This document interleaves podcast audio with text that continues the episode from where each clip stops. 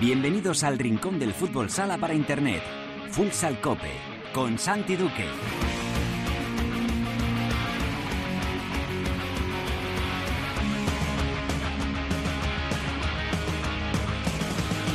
Hola, ¿qué tal? Bienvenidos a Futsal Cope, la casa del fútbol sala en cope.es.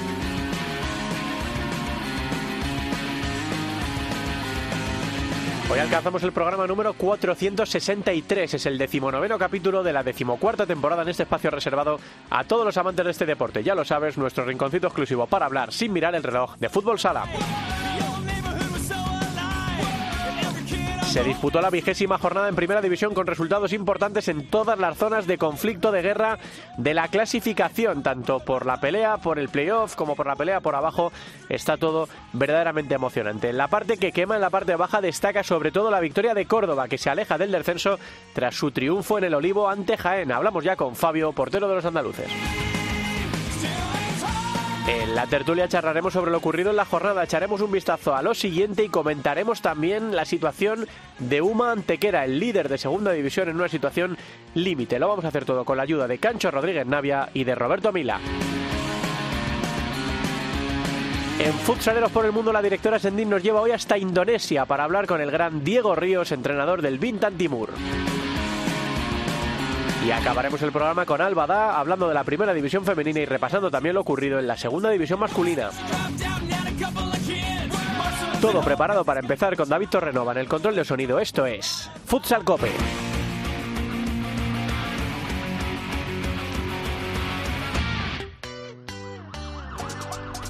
Tengo miedo que la sangre se evapore porque la tengo caliente.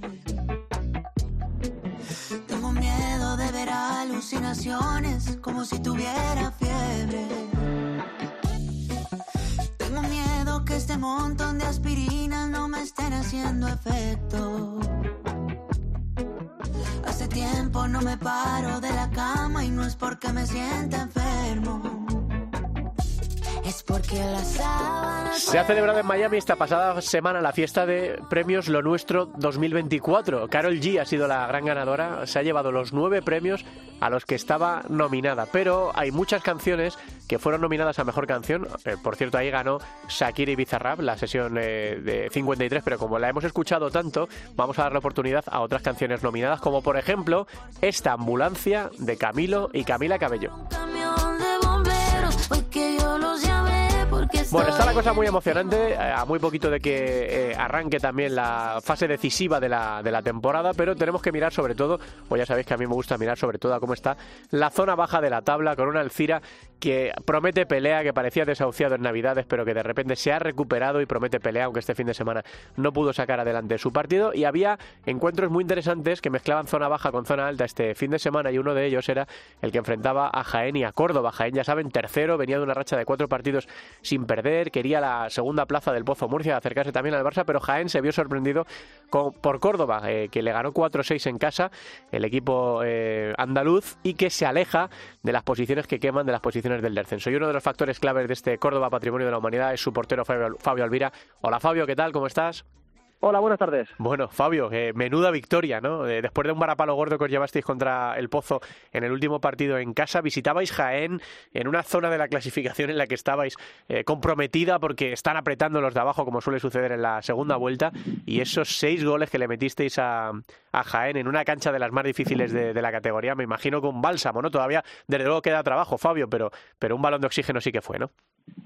Sí, bueno, la- sabíamos que era un partido eh, muy, muy complicado de ganar, pero es cierto que, que nosotros trabajamos durante toda la semana muy bien ese partido, de, con nuestras armas que teníamos disponibles, con, con pocos jugadores, pero bueno, sabiendo que, que se le podía hacer daño, ya le hemos ganado, ya le habíamos ganado la primera vuelta, y la verdad es que fue, fue un auténtico partidazo por nuestra parte y, conseguimos la victoria en, en una pista donde poca gente poca gente gana y, creo que dimos un paso adelante como, como, equipo y como, grupo. Eh, ahora mismo está la clasificación, eh, Fabio, como muy partida, como muy com- comparti- compartimentada entre los equipos que pelean por el playoff, los equipos que pelean por salvarse, y luego estáis Sota y vosotros, con 25 y con 24, décimos y undécimos. Eh, ¿Hacia dónde crees que va a ir el equipo, Fabio? ¿Miras más hacia abajo, hacia cuánto sacáis al descenso? Porque son 6 al descenso ahora mismo, eh, los 18 que tiene Noya, y 5 al playoff. ¿Hacia dónde miráis en ese vestuario? ¿Qué, qué os dice Josan? Nada, nosotros somos claros desde hace mucho tiempo, ¿no? El objetivo principal que se, se marcó desde la primera primer partido, del primer día de entrenamiento de, de pretemporada, es la salvación. Una vez ya conseguida la salvación cuando la consigamos eh, ya podremos mirar más arriba, pero hoy hoy en día lo único que miramos es, es salvarnos y cuanto antes y a partir de ahí pues ya si se puede si se puede soñar, ¿por qué no? Eh, poder soñar.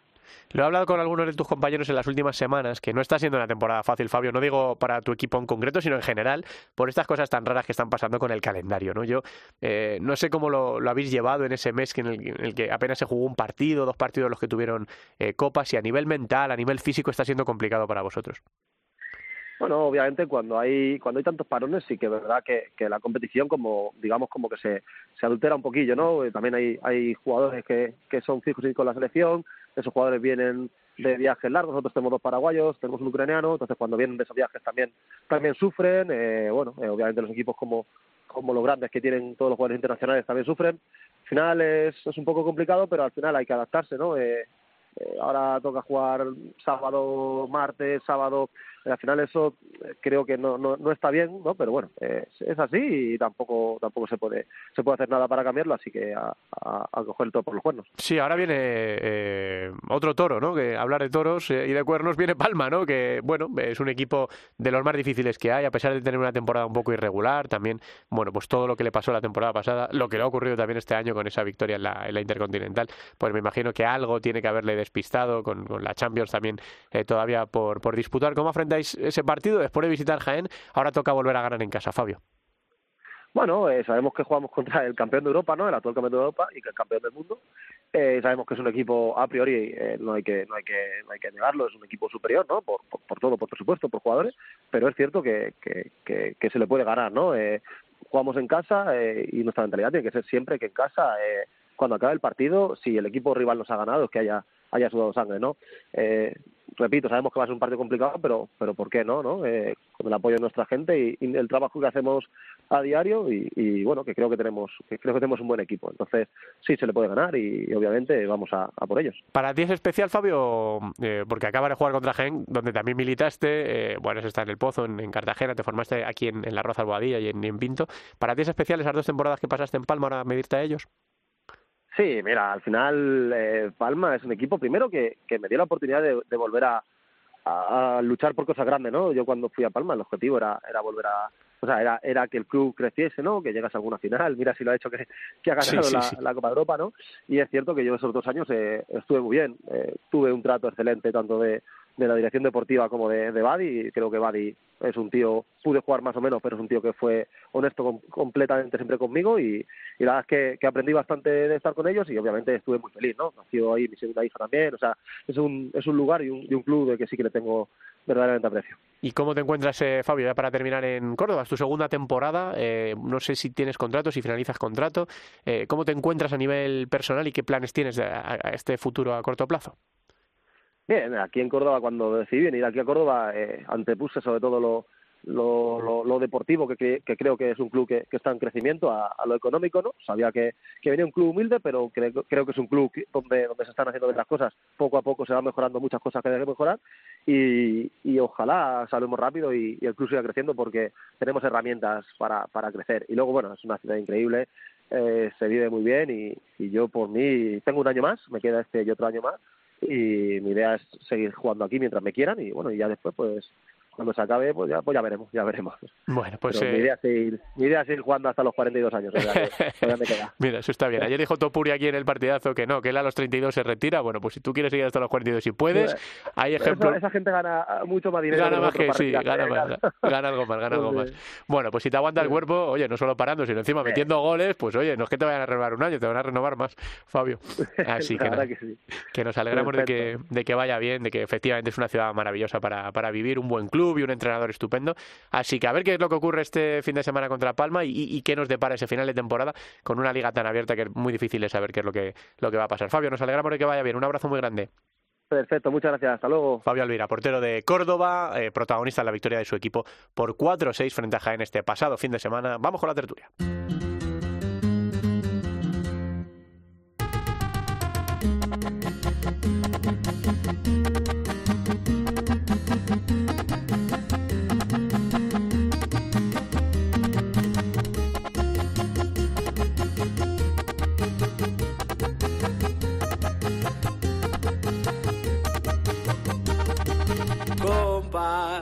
¿Qué le parece esa morra? La que anda bailando sola. Me gusta pa' mí. Bella, ella sabe que está buena. Que todos la andan mirando. La como baila. Me acerco y le tiro todo. Estos dos cracks son Eslabón Armado y Peso Pluma, que también estaban nominados a Mejor Canción del Año en los premios Lo Nuestro entregados en Miami la pasada semana y la canción se llama Ella Baila Sola. Voy a conquistar tu familia que en unos días vas a ser mía.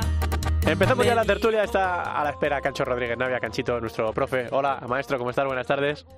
Hola, buenas tardes, Santi. Encantado y sobre todo que esté Roberto, porque tenemos ahí un, pique con, con Sota sobre, sobre su evolución, a ver qué dirá hoy. Sí, sí, sí, ahora enseguida, porque ya saben, ya saben que Robert tiene otras ocupaciones laborales y nos ha pedido un minutito, un minutito que terminaba una cosa que estaba haciendo, así que enseguida estará con nosotros. Lo estábamos diciendo en la entrada y también en la entrevista con Fabio, había partidos muy importantes que mezclaban la pelea por abajo y la pelea por arriba, eh, y la verdad es que uno de los resultados más sorprendentes, aunque la verdad es que nosotros ya cada día nos sorprenden menos cosas en la Liga Nacional de Fútbol Sala porque eh, puede pasar todo por arriba y todo por abajo y puede haber resultados que, que, a priori llamen la atención, como por ejemplo que Córdoba ganase en el, en el Olivo a Jaén, que estaba como un tiro, que además un partido muy bonito porque tuvo eh, muchos goles y se impuso por 4-6 y esto les permite respirar un poco. Creo que ya se incorpora Roberto Mila. Hola Robert, ¿qué tal? ¿Cómo estás?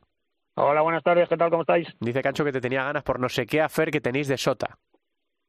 Hombre, hombre, por favor, que no vaya por Pamplona, que no vaya por Pamplona. Claro, porque solo le tengo una pregunta que hacer. Está eh, Sota juega en Cartagena, ¿no? Juega la Copa de España, ¿no? Sí, sí, sí, sí, sí, sí, pero yo te dije que iba, que era de milagro y que era un equipo que no iba este año a estar arriba y mira, al final, mira, mira dónde está. Ahora lo hablamos, no, no sea ventajista, sea ventajista.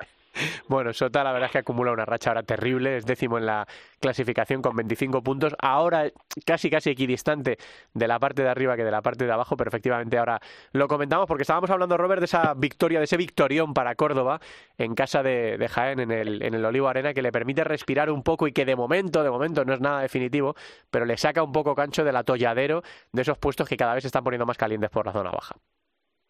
Sí, sí, sí la bueno, verdad es que claro.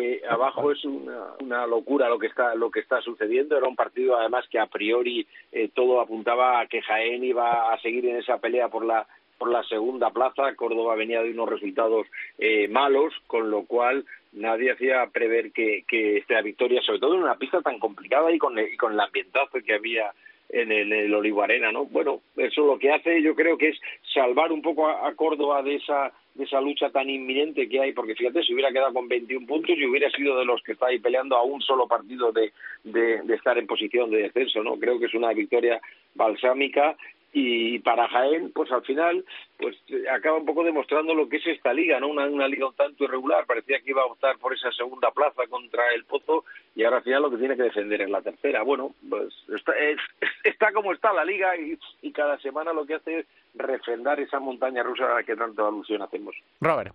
Hombre, eh, ganar en el Olivo, ojo, Jaén mucho mucho tiempo sin, sin perder allí además, bueno, venía con la euforia de, del pase a la Final Four de la Copa del Rey y ganar a, Jaén y más en su campo es una victoria de mucho mérito para los de, para los de Josan. Además, venían también de, de haber tenido en casa pitos de, después del partido del Pozo y bueno, tenían que recuperar un poco eso, el hecho de, de que la gente confíe en ellos y sobre todo en ellos mismos, ¿no? Recuperar un poco esa sensación de que Córdoba no había empezado tan mal, pero sobre todo recuperar sensaciones porque al final si te metes ahí abajo hay muchos equipos y al final el que el que no saque puntos y que no sume de tres en tres eh, va a tener problemas. Y Córdoba y Sota que, que hablábamos antes si se despistan pues eh, pueden tener también problemas. Tienen un colchoncillo pero tienen que ir sumando. Al final si si no sumas los de abajo van a empezar a sumar. Fíjate Alcira cómo empezó a sumar eh, Peñíscola va, va a empezar a sumar ahora porque tiene tres partidos que, que son de, de, de esa de ahí abajo y, y, al final si no llega a ganar, eh, jugando esta semana además con,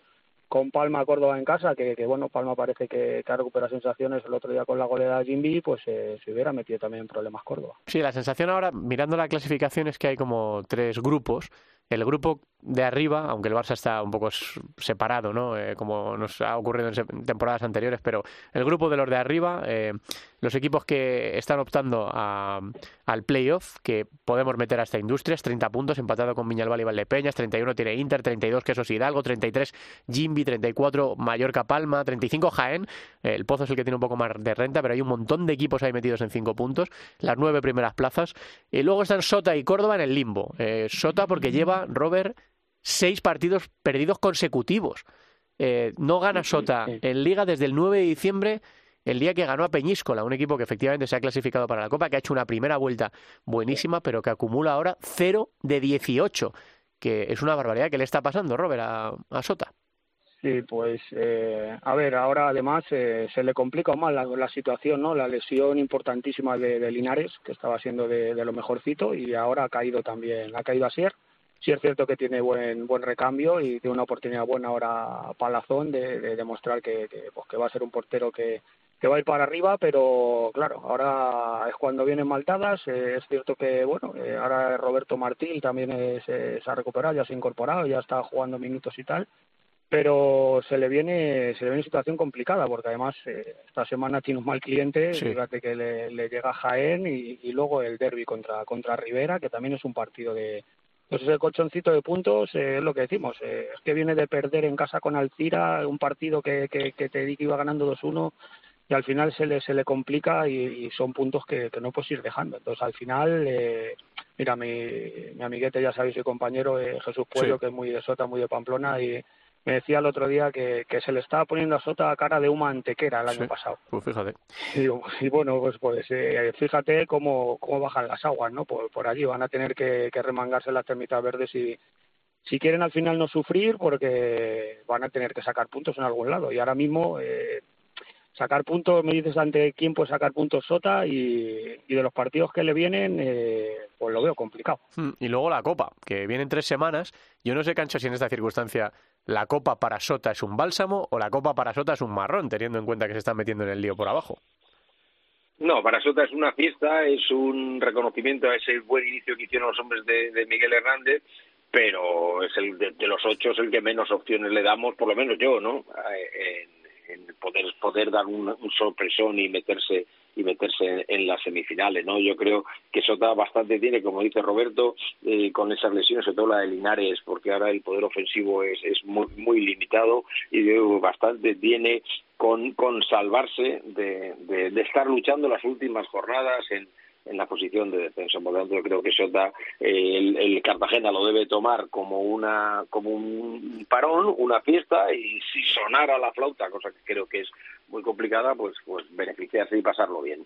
Bueno, estábamos hablando de ese corte en la clasificación con esos dos equipos en zona de nadie, ahora mismo con dinámicas algo distintas, porque Córdoba ha ganado dos de los últimos cinco, porque viene de ganar en casa de Jaén y respira eh, de, esa zona que todavía no está demasiado lejos, pero sí respira un poquito. Le, le, de repente le mete cuatro puntos a sus principales perseguidores y seis puntos al, al descenso. Y ahí están Rivera, Peñíscola y Betis con 20 eh, la mejor eh, trayectoria de los últimos cinco partidos es la de Peñíscola, con, con tres eh, la de Rivera, perdón, con, con, tres victorias. Y luego está Noya en descenso con 18 y Alcira en descenso con 16, pero con eh, 10 puntos de los últimos 15, lo que desde luego le ha traído otra vez entre los vivos, o por lo menos entre las posibilidades de, de salvarse. ¿Creéis que la clasificación se va a quedar así hasta final de temporada o que todavía tienen cosas que pasar en estos bloques que se han formado por, por, la, por el playoff y por el descenso. No, claro que va a cambiar, pero mucho. Lo vamos a ver cada semana. Tú fíjate que, que para empezar este, esta jornada que viene tenemos un, un Peñíscola Noya, casi nada. Fíjate lo que puede cambiar. Es decir, de salir de gana Noya, pasa, sale del, del descenso y se lo coloca a Peñíscola, o al contrario, si gana Peñíscola, que ya ganó ¿no? eh, en, en, el partido eh, en, eh, anterior, 2-5 ganó en Galicia, con lo cual eh, no solamente serían cinco puntos, sino añadiría algo la veraz, que insisto, yo sé que soy muy reincidente en este tipo de, de comentarios, el gol a veraz particular puede tener una, una, una importancia decisiva a la hora de ver quiénes son los dos que, que descienden. Hmm. Robert. A ver, pues mira, hablando de Peñíscola, eh, si te fijas, los tres partidos que tiene Peñíscola ahora, tiene tres partidos para pues tratar de, coger mucho oxígeno, porque tiene, como te decías, tiene Noya, pero es que luego tiene Betis y luego tiene Alcira en casa. O sea, son tres partidos con directos, duelos directos por abajo. Entonces yo creo que Peñíscola sí tiene, tiene plantilla, tiene jugadores para, para poder salir de ahí.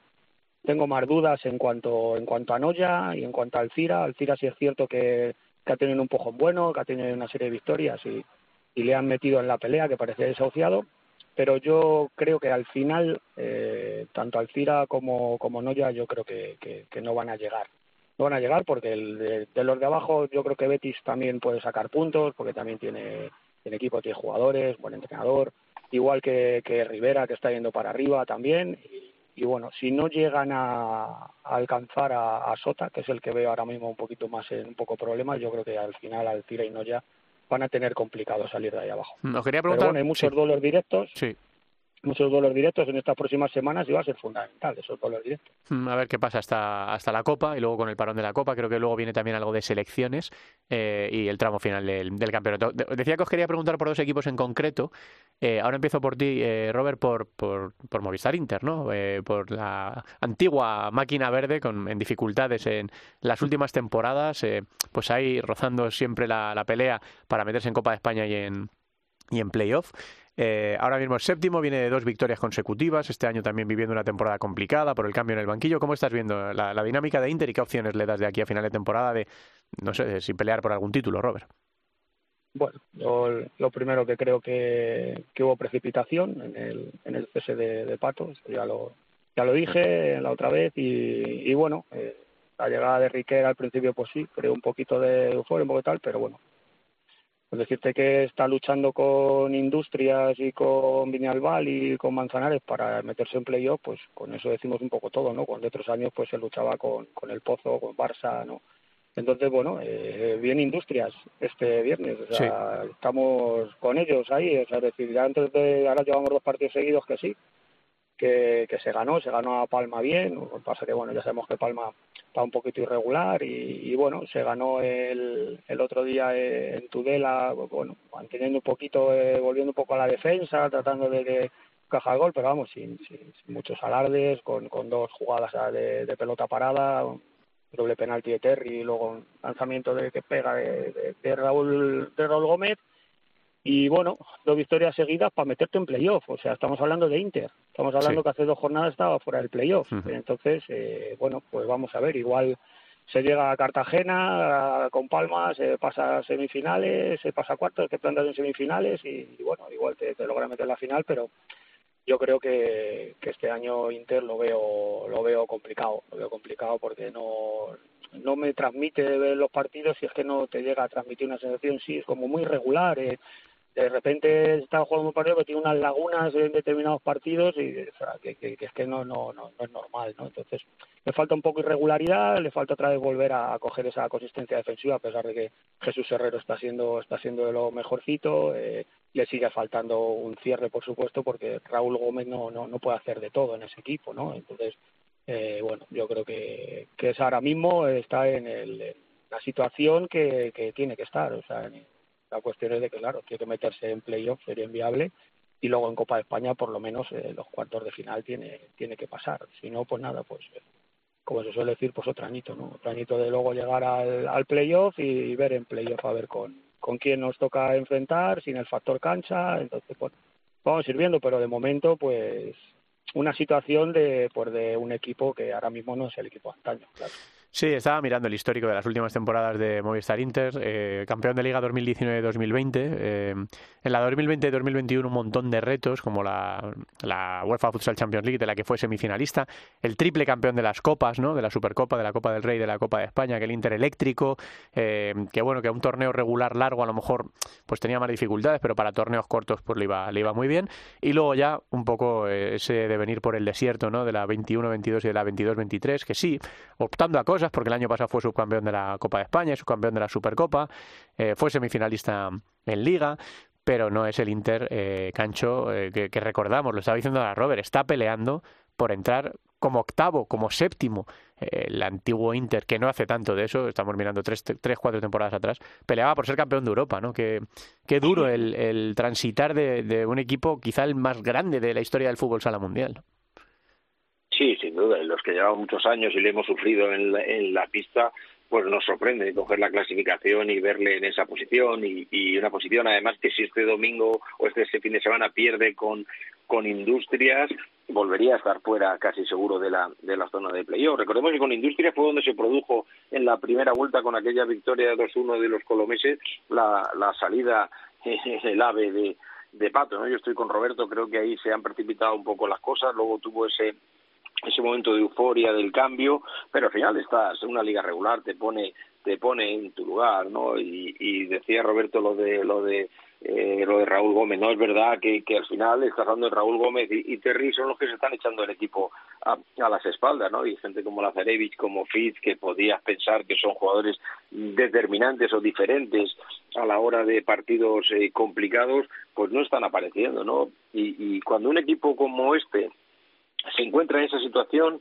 el, desánimo general, ¿no? Porque desde la directiva, desde la afición, eh, desde los propios compañeros, desde sus propias incorporaciones a la selección, que cada vez son, son menos los, los protagonistas, no están en Europa, es decir, todo eso en un equipo campeón como es Inter y con ese historial, pues te afecta porque te carga de una presión añadida porque ahora ya no es ganar, no es ganar, no es meterte en una final, no, no es ser segundo para estar en Europa, que era el objetivo que hablaban hace dos, tres años cuando empezó la mini crisis, ¿no? Ahora es meterte en los playoffs y meterte en la Copa como se metieron en la última jornada, ¿no? Bueno, yo creo que el panorama, el problema no es ahora, ¿no? Yo creo que el panorama por la gestión interna del club eh, es, es un tanto gris para, para los siguientes años y ese sí que es el verdadero problema. Hmm. Y luego quería preguntaros por es el que pozo. Después, sí, perdona, perdona, Santi, perdona, Santi, es que es que después de este viernes de industrias, entre semana vas a Manzanares, ¿eh? Sí. Ojo. Sí, Manzanares que, tampoco que anda muy. Está ahí en la pelea también. Que tampoco anda sí, muy. bueno, allá. pero Manzanares eh, no anda muy bien, pero pero hay que ganarle a Manzanares sí. ahí en su pista, ¿eh? Sí, sí. Y ya sabes, que Juan Lu con Inter, ya sabes, ya aquí en la primera vuelta ya, ya le ganó. Uh -huh. Claro. Bueno, pues sí, es, es, la situación actual de Movistar Inter y es algo que hay que, eh, los aficionados de Movistar Inter tienen que, que aceptar, que este tránsito está durando eh, del Movistar Inter de, las, de los títulos de la Copa de Europa y de la Gloria pues al Movistar Inter actual peleando por, por tratar de regresar eh, a, un estatus que ha perdido, en la, por lo menos en las eh, dos últimas temporadas y en la que está ahora mismo en, en, ritmo, en, el presente. Y luego quería preguntaros por el Pozo, ¿no? Eh, con aquella noticia tan sorprendente, eh, Robert, de la destitución de, de, la leyenda, de Javier Rodríguez, parecía que venía un entrenador de fuera. De momento pusieron a Dani Martínez, que recordemos era preparador físico y segundo entrenador. Le está yendo bien y parece ser que esto va a ir un poco semana a semana, pero ahí está, ¿no? Eh, empezando a consolidarse o tratando de consolidarse eh, para quedarse con el equipo hasta final de temporada. No sé cómo ves desde la distancia la situación del Pozo. Pues hombre, desde luego eh, está claro, ¿no? Que, que, parece que la salida de, de Javi, eh, o Javi era muy malo y no sabía hacer las cosas, o es que los jugadores no quieren hacerlas, porque vamos, vaya dos victorias. Mm. O sea, a ver si sí, son dos goleadas, son ante Córdoba y ante Sota, pero bueno, este fin de semana tiene una buena prueba de fuego, ¿no? A ver, a ver de qué está hecho el Pozo contra el Barça en el Palau, pues es una buen toque, ¿no? Un toque, una buena piedra de toque, pero bueno, eh, está claro que al final eh, sí son dos partidos lo que dicen, ¿no? Cuando llegó Riquer también es la euforia del nuevo entrenador, pero hay que verlo un poco más a largo plazo y bueno, pues va a tener el Barça ahora. Está claro que bueno, está en una situación eh, mucho mejor que Inter, está segundo en la tabla con un colchoncito de puntos y, y, luego sobre todo pues el reto máximo va a ser esa, esa Copa de España en Cartagena, ¿no? Yo creo que va el, primer partido contra contra Jimby en el derby que les tiene tomada la medida va a ser un poco, ¿no? El cómo va a ser el resto de la temporada va a marcar ese partido. Yo creo ese partido yo creo que va a ser va a ser clave para para ver eh, si al final eh, el cambio ha sido bueno y al final se ha quedado todo en lo mismo. Cancho, ¿qué quieres decir de, de un Pozo Murcia que acumula 6 de 6, como dice Robert, desde, desde sí. la destitución de Javi? Sí, bueno, parece que se está consolidando en esa en esa segunda plaza.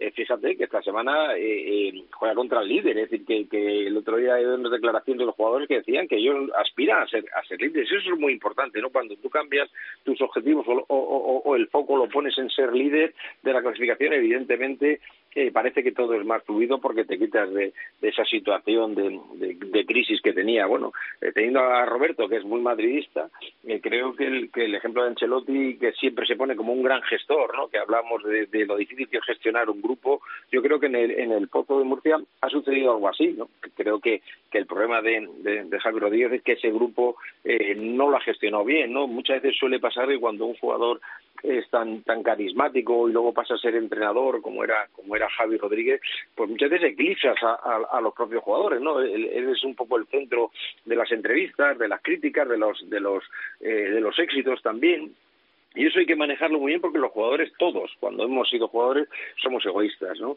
Y, queremos nuestra parcela de, de, protagonismo.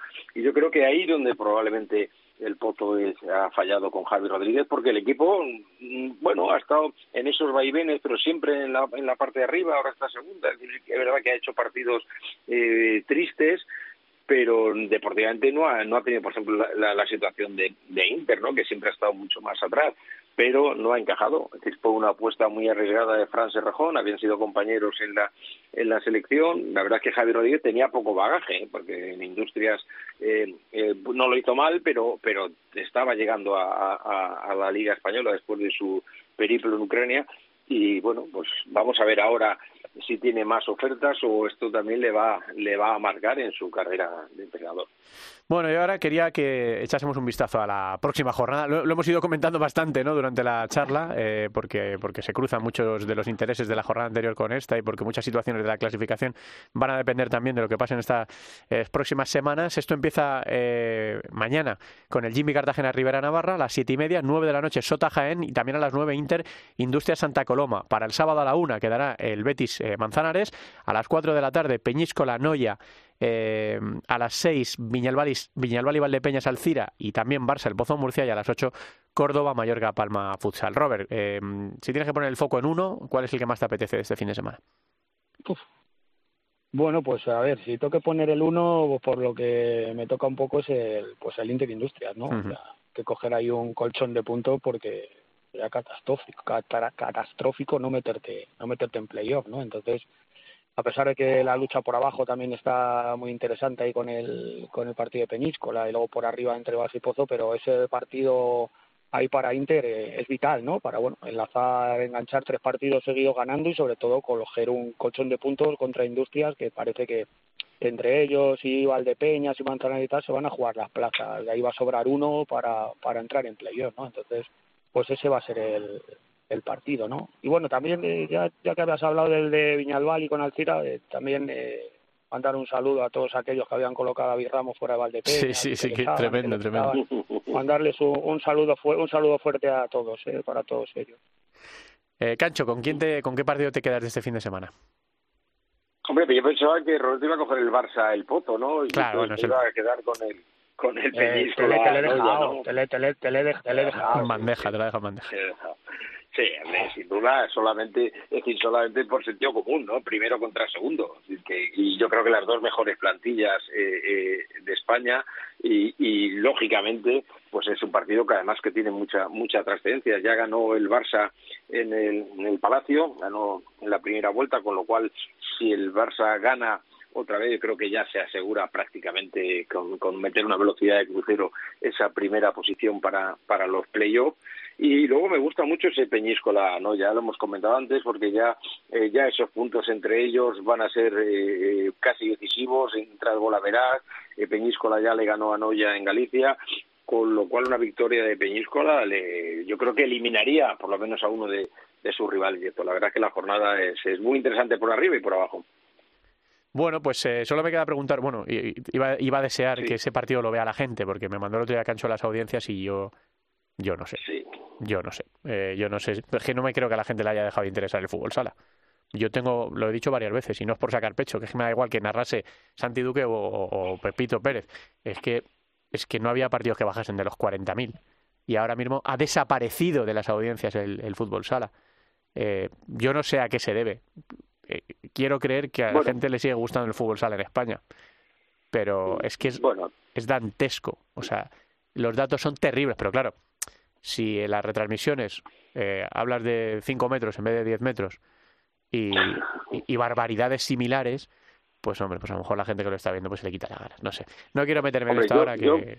pues me meto yo, me meto yo si me dejas 30 segundos y o menos. Y me meto, es decir, claro que hay una claro que hay una situación, la gente le sigue interesando, los pabellones estamos viendo que, que, que la gente asiste, ¿no? Pero lo que hay es una mala gestión es una mala gestión porque al final es casi imposible saber dónde se va, qué partido se va a televisar. Ya no es el, la hora, el pabellón, el equipo, es decir, la web de la federación es, absolutamente farragosa a la hora de poder tener alguna, algún tipo de, información sobre esto y eso al final se reúne. Es que estamos muy por debajo, es que no salimos en la lista, como, como bien comenta Santi, porque es, pero es que no supera el, el, baloncesto universitario femenino, con todos mis respetos, pero es que, eh, que, que, nos saque casi el doble de gente este deporte, pues dice mucho de lo que de lo que está pasando. Y un ejemplo para que la gente diga, ah, es que siempre protesta el mismo, porque claro, como estaba en el otro lado, no, es que tenemos la Copa a 20 días y el tema de los abonos, eh, eh, si tú maltratas a tu afición, los abonos no han salido. Es decir, que, que esto empieza a ser eh, preocupante, empieza a ser ya una tónica en las copas de,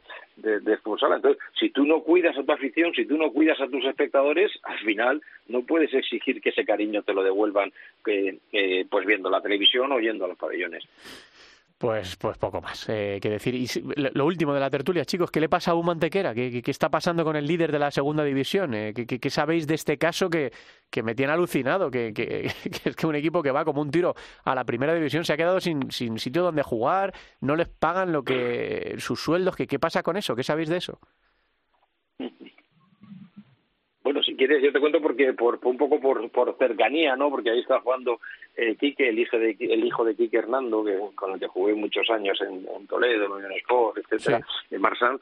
Eh, bueno, pues me cuenta la situación es dramática. El nuevo rector ha llegado, es un rector que, que viene solo con el cuchillo entre los dientes para recortar presupuestos y lo primero que hace es recortar, pero recortar de mala manera, porque todo se puede negociar. Hay un final de temporada en el que un equipo que puede eh, tiene posibilidades de ascender, pero no les pagan desde hace dos meses. Pero es que no les dejan entrenar es que solo tienen, fíjate, tienen que entrar al pabellón a recoger sus cosas, pero van acompañados, van acompañados, es decir, como si hubieran hecho algo malo. Sí, bueno, lo que han hecho es ganar, han ganado una Copa del Rey y van primeros en, segunda división y es un equipo, eh, como la gente sabe, que tiene que ser universitario para, para jugar, es un equipo diferente, pero bueno, es que son cosas, estas cosas que son inexplicables, que son absolutamente incomprensibles cuando hace dos años el presidente de la Junta de Andalucía les recibía y sacaba pecho por esa proeza que hicieron ganando la, Copa y ahora se encuentran por una situación pues al borde al borde de la desaparición porque si no tienes ese apoyo universitario va a ser difícil que puedan seguir. Bueno, este señor para que la gente lo sepa, este personaje se llama Teodomiro López Navarrete. Es el que ha entrado nuevo como un elefante en una cacharrería y está destrozando a la humantequera como dice Cancho el líder de, de la segunda división. Robert, lo que quieras decir ya para terminar. Sí, es, eh, no, es surrealista ¿no? Y, vergonzoso, ¿no? Un equipo que, que, ha paseado el nombre de la universidad con orgullo por un montón de países, que, en España es un equipo admirado y respetado por todos, que en 2022, como decía Cacho, eh, le puso en la cima, ¿no? Conquistando eh, un título que, que está al alcance muy poco, ¿no? Y que solo tienen los grandes de nuestro fútbol sala. Que encima le dieron el, precio, el premio de Andalucía a los deportes ahí en 2022. Pues eh, alguno de todos esos que se unieron en la foto, imagino que alguno podrá solucionar, arreglar esta lamentable situación, ¿no? Que, para ponerse en la foto todo vale, pero luego cuando hay que arreglar la situación es donde estamos. Bochornos, bochornos. A ver si la próxima semana podemos hablar con la gente de UMA para que nos cuente. Esperemos que un atisbo de solución de la situación de un equipo que, que si no pasa nada extrañísimo, que le está pasando, va a ser equipo de primera división la, la próxima temporada. Cancho, Robert, un, un gustazo hablar con vosotros este ratito de fútbol sala. Un abrazo muy fuerte a los dos. Vamos, que nos está esperando un súper protagonista en Futsaleros por el Mundo.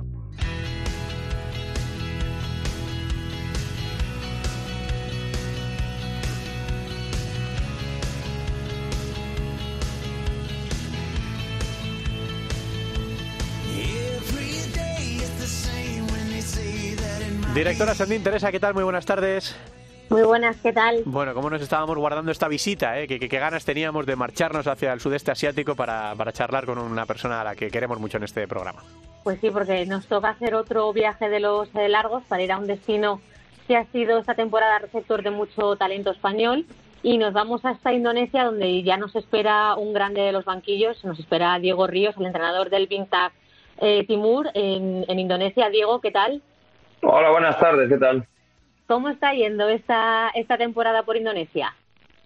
Bueno, pues muy bien, una experiencia eh, muy bonita en tanto a nivel deportivo y muy dura a nivel profesional eh, o a nivel personal y nada, eh, muy contento de haber tomado esta decisión el año pasado al finalizar la temporada y, y, bueno, estamos justo en la mitad de la, de la temporada, ahora mismo con un parón y, bueno, después de Ramadán, después de marzo, pues se reanudará la competición y, y acaba más tarde que, que en España, que acabará la liga eh, a principios de agosto. Has apostado por caballito ganador en Indonesia eh, con el banquillo de, del Timur. Eh, ¿Cómo eh, estás viendo esta temporada, viendo que los de abajo también vienen apretando fuerte ese, ese liderato?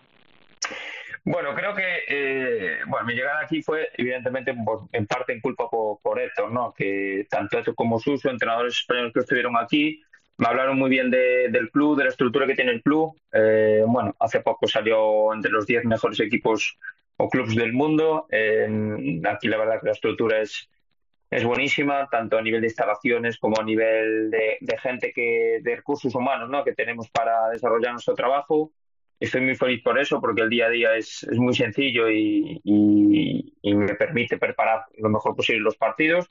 Y la liga yo la conocía de antes de ir, evidentemente pues me informé y muchos partidos de nuestro equipo y es una liga que en los últimos años, cuatro o cinco últimos años, pues ha entrado han entrado presidentes en el país que con, con un alto nivel económico y que, que están invirtiendo mucho en sus equipos y que poco a poco pues se está fortaleciendo cada vez más con entrenadores extranjeros, con, con jugadores foráneos que, que son jugadores eh, de un muy buen nivel, tanto brasileños como iraníes principalmente, y, y, que poco a poco pues se está igualando más la liga, pero creo que, que eso le está viniendo muy bien a, a, la competición.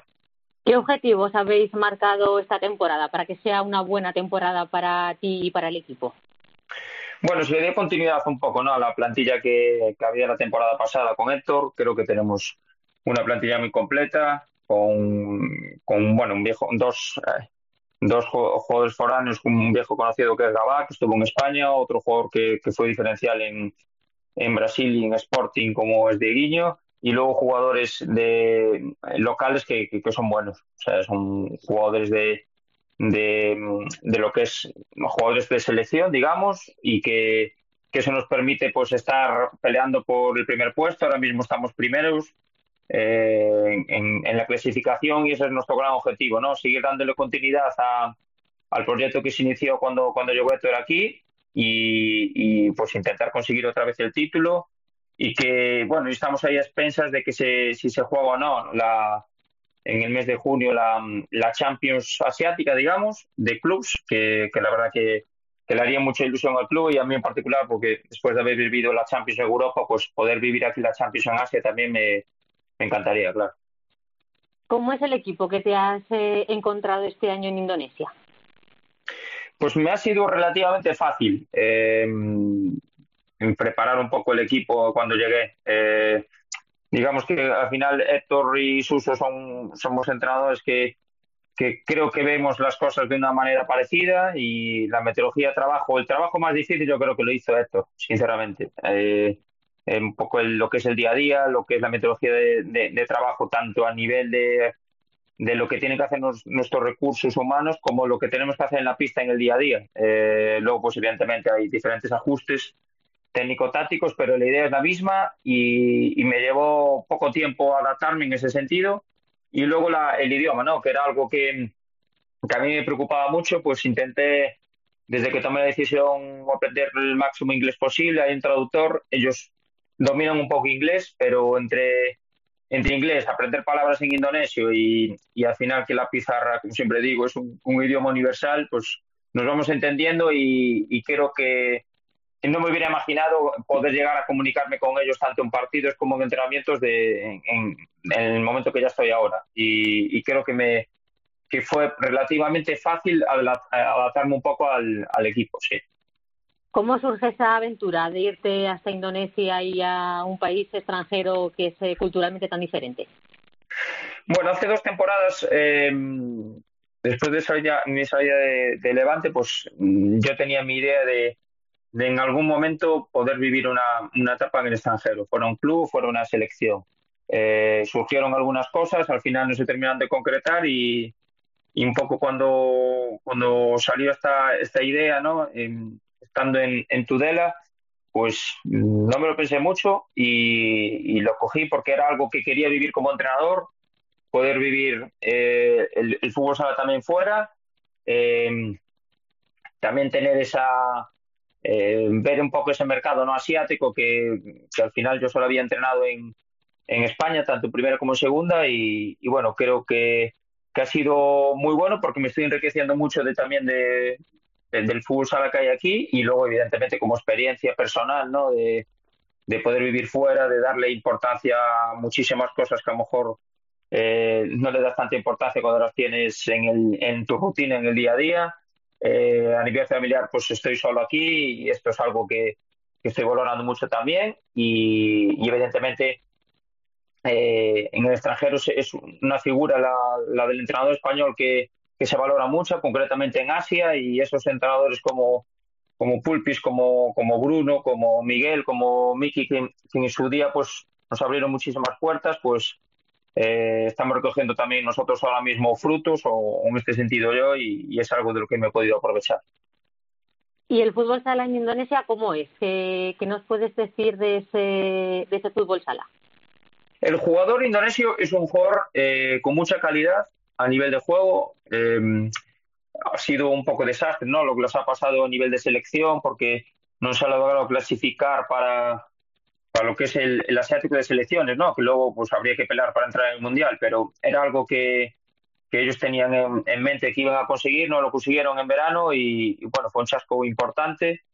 Y, creo que es, hay muy buenos jugadores eh, locales, como está creciendo la liga, también están creciendo estos jugadores por un poco por, porque vienen entranos de fuera, porque también crece el nivel de la liga con los extranjeros y, creo que es una liga que lleva una, liga de, una línea de progresión muy, muy buena pero evidentemente a nivel organizativo hay cosas muy buenas y hay cosas que, que, tienen que mejorar. Eh, la idea de, de, de, un poco del calendario es muy desigual, hay mucha diferencia entre, el, entre la primera vuelta a la segunda de, meses, eh, el día a día de competición no está del todo bien organizado bajo mi punto de vista y luego tiene otras cosas muy buenas que es que se juega siempre en una sede, eh, juegan ocho equipos, mm, normalmente dos partidos para para mm, un poco economizar. Eh, se juega en diferentes islas, porque Indonesia al final tiene muchísimas islas, y es como si jugaras un, pues como una Copa del Rey en cada fin de semana en, una ciudad diferente del país. Y eso pues abre mucho a, a los fans. pues, bueno, jugar en diferentes sedes también es muy apetecible y creo que en ese aspecto pues eh, es interesante. Pero creo que si, si son capaces de mejorar este, este calendario, eh, pues la pista, ¿no? la superficie de, donde se juega, pues creo que, se mejorará también la calidad de, los partidos. Y luego a nivel de retransmisión es, es muy buena. O sea, la retransmisión de los partidos aquí tiene mucha calidad de, imagen, de, repetición y, y muy bien, tienen cosas muy buenas, la verdad. Lo que vemos es que por lo menos el acento gallego se mantiene. Bueno, eso, eso va a ser difícil de, de, quitar y yo soy feliz además que de tener este acento porque representa a mi tierra y a mí me encanta, mi tierra me encanta Lugo, a pesar de que ahora mi familia pues ya desde que entramos en Valencia ya no quiere, se quiere mover de allí y bueno, en parte también de esta decisión es, es por ellos porque en Tudela pues les costó más adaptarse y ahora ellos residen ya en Valencia y, yo cuando vuelva, que no sé cuándo será, pues creo que ya mi, mi, mi estancia empezará a ser en, Valencia, bajo mi desgracia, porque yo preferiría vivir en Lugo, evidentemente. ¿Y en tu mente está volver a España o alargar tu experiencia internacional? Pues es una decisión que tomaré pronto, yo creo que un mes, dos, quizás, eh, no, no, no, lo sé, pues te puedo decir, eh, bueno, yo soy una persona muy sincera, hay momentos que me quiero lanzar por la ventana y volver a España ya, y hay momentos porque pues, son más reflexivos, ¿no? De, de pues de intentar acabar una primera idea que, que, yo tuve, de un primer objetivo. La verdad que se, nos, se, portan muy bien con nosotros aquí en el club, porque también viene un, un preparador físico conmigo, español, de Valencia, y, y intentar acabar este, esta, este primer año. Creo que están muy contentos con el trabajo y pronto nos sentaremos para ver qué opciones puede ser de, continuar y valoraré, pues evidentemente, si hay alguna opción de volver a España, porque me encanta la competición en España. Evidentemente la sigo, eh, aunque son seis horas de diferencia. El otro día me acosté a las cinco de la mañana porque vi cuatro o cinco partidos. Eh, estoy al día absolutamente de, todo y, desde fuera se valora mucho más la liga y es la mejor liga. O sea, es la mejor liga del mundo y me apetece mucho, evidentemente, volver porque me encanta competir y porque me encanta también estar más cerca de mi familia, evidentemente. Digo que nos alegramos de que esté yendo bien, de, que hayas tenido la valentía de afrontar esta, esta salida de tu zona de, confort. He estado viendo cosas de Surabaya y me parece un sitio atractivo. A mí es que esa zona del mundo me, gusta mucho eh, por la cultura, por la gastronomía, por la forma que tienen de entender la, vida. Así que nada, tope con lo que queda de temporada y cuando acabe eso por el, por el mes de agosto, pues ya veremos qué es lo que nos depara el futuro. Te llamaremos para que nos lo cuentes. Diego, un abrazo muy grande. Estáis invitados. Muchísimas gracias. Un abrazo. Diego Ríos, señoras y señores, protagonista hoy en Futsaleros por el Mundo y la semana que viene, ¿a dónde, Teresa? Pues eh, tengo que elegir destino, que tengo varias eh, opciones bastante llamativas, así que centrar el tiro. Venga, pues eh, salimos de dudas en unos días. Gracias, Teresa. Un beso, hasta luego. Fútbol Sala Femenino.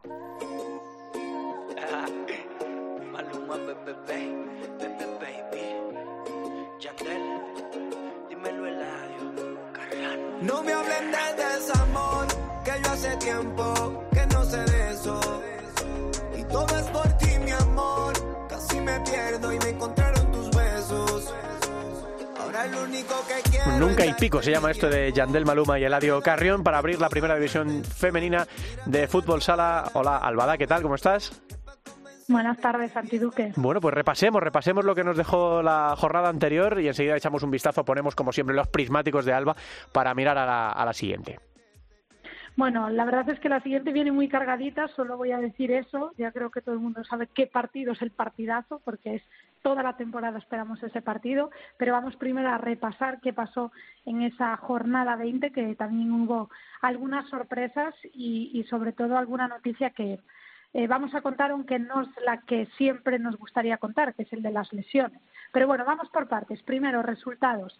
Leganés perdió 1-5 frente a Burela. Es cierto que Leganés ahora mismo es el colista, eh, solo lleva un punto. Creo que, que lo está teniendo bastante complicado esta temporada. Cambiaron de entrenador, pero de momento sigue sin cuajar. Evidentemente te enfrentas a Burela, que es quien lidera la clasificación y bueno, pues es uno de esos partidos que, que están marcados en rojo como que es muy poco probable conseguir eh, puntos. Empate también sorprendente entre Urense y Rayo Majadahonda, porque Rayo Majadahonda está también en puestos de descenso, complicada la temporada para las madrileñas.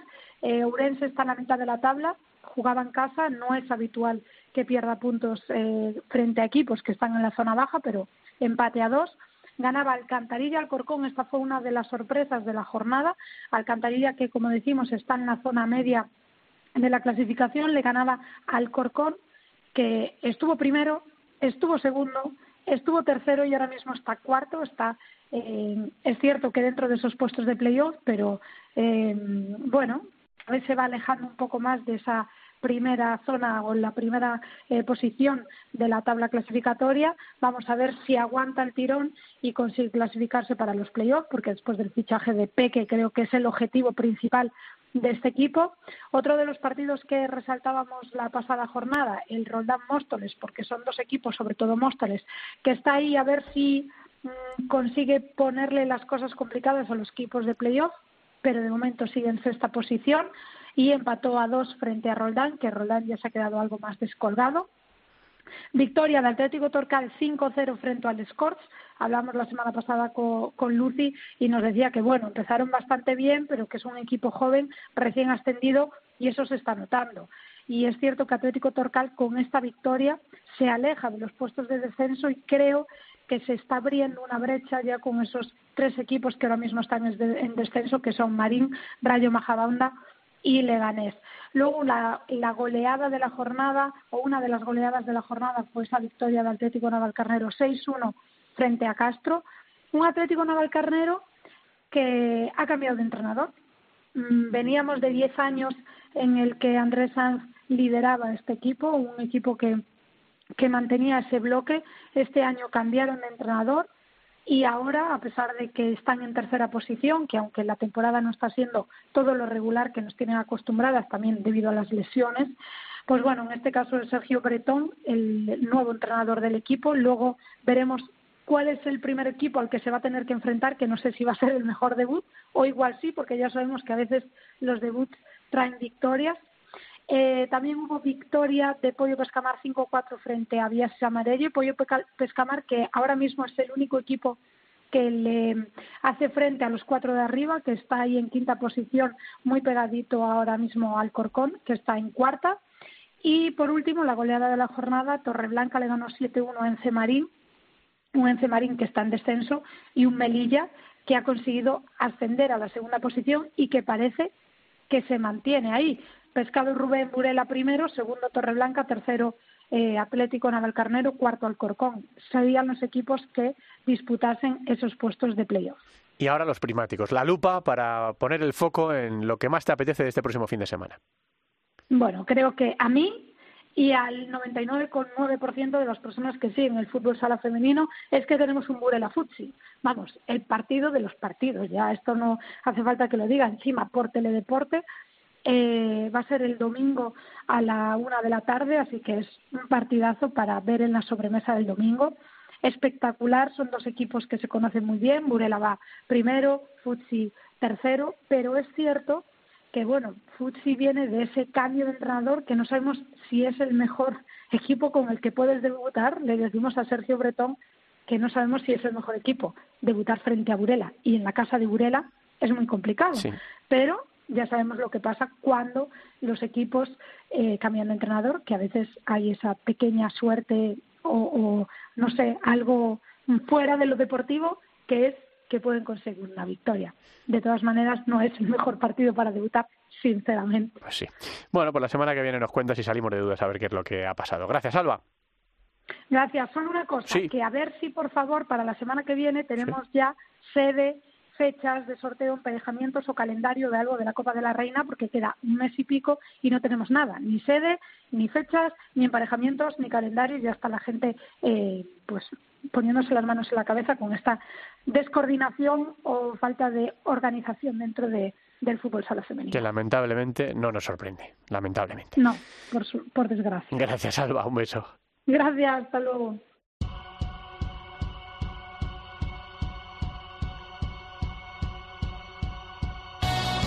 Venga, y vamos con el repaso a, lo ocurrido en la segunda división antes de terminar. Jornada número 21 que nos arrojó estos resultados. Bisontes 3, Full Energía Zaragoza 6. No se jugó por el incendio de Valencia y por los fallecidos en Levante o Parrulo Ferrol. No hubo prácticamente competiciones deportivas de manera completamente lógica en Valencia este pasado fin de semana. Humantequera 5, Real Betis Futsal B 0. Madre mía, qué mérito de Humantequera. Sala 5, Martorell 2, Meliestar 2. Atlético Mengíbar 3, Leganés 1. Guana Pixa de Sala 10 Zaragoza 1, Elegido 0. Burela 6, Unión África Ceuti 2 e Ibiza Gasifred 4, Barça Athletic 2. La clasificación ahora mismo sigue encabezada por Mantequera que aguanta el tirón en lo más alto de la clasificación, 53 puntos, le saca 4 a a la 10 Zaragoza que también viene como un tiro dispuesto de, a quedarse con esa primera posición, 53 Burela primero, segundo Ades a la 10 Zaragoza 49, tercero Burela 44, cuarto Ceuti 39, quinto Full Energía Zaragoza con 36. Todos los equipos de arriba con unas rachas tremendas, excepto Ceutí, que ha perdido dos de los últimos cinco. Oparrulo es sexto con 31 y Levante séptimo con 30. Por abajo marca la salvación Atlético Mengíbar, que es decimotercero con 18, mismos puntos que el Betis, decimocuarto con 18, y Barça Atlético es decimoquinto con 17, apretadísimo. Ahora mismo en la parte baja de la clasificación, un poquito más descolgado está Bisontes, que solo tiene 10 puntos como colista. Próximos partidos, jornada número 22, 4 de la tarde el sábado. Leganés Sala 5 Martorell. A la misma hora, no, cuatro y media, perdón, juega el Real Betis frente al Full Energía Zaragoza, 5 de la tarde Barça Athletic Burela, seis y media, dos partidos, Meliestar Levante y elegido Ibiza, a las 7 los tres partidos restantes, Oparrulo Ferrol Antequera, Unión África Ceutí Atlético Mengíbar y Ades a la 10 Zaragoza, Bisontes Castellón.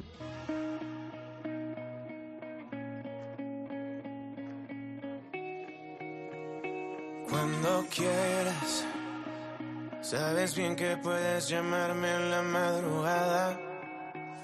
Si quisieras, en mi cama puedes quedarte el fin de semana. Y no he podido olvidarte, y no quiero fallarte. Esta vez quiero darte lo que tú te mereces. Y sé que estás esperando que yo dé el primer paso ya no te romperé el corazón como tantas veces. Yo sé que estás con él. Sé que estás con él, se llama esta canción de Silvestre Dangon, Reiki Voz, nominada también a los premios Lo Nuestro y que nos sirve para poner el broche final al programa. Gracias a todos por estar ahí. Estuvo David Torrenova en la producción y en el control técnico. Les habló Santi Duque. Nos escuchamos la próxima semana. Un abrazo. envueltos en llama. Si quieres llama y te quito las ganas. Santi Duque. Futsal. Estar informado.